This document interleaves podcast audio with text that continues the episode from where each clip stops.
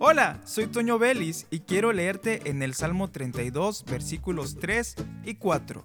Mientras callé, se envejecieron mis huesos, en mi gemir todo el día, porque de día y de noche se agravó sobre mí tu mano, se volvió mi verdor en sequedades de verano. Muchas ocasiones cuando estamos en pecado resistimos confesar a Dios nuestra falta.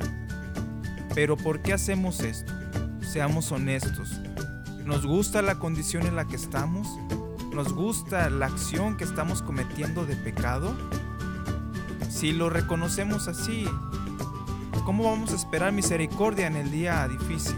¿Cómo vamos a esperar que Dios nos escuche si no confesamos nuestra transgresión?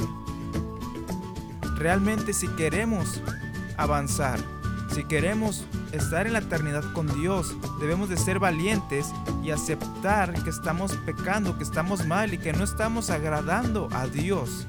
Confesemos pues nuestras transgresiones.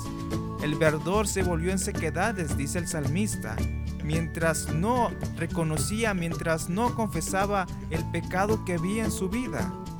Si amamos a Dios, si nos amamos a nosotros mismos, corramos hacia el trono de misericordia en el cual hay perdón. Soy Toño Vélez y te invito a que continúes escuchando la programación de esta estación de radio.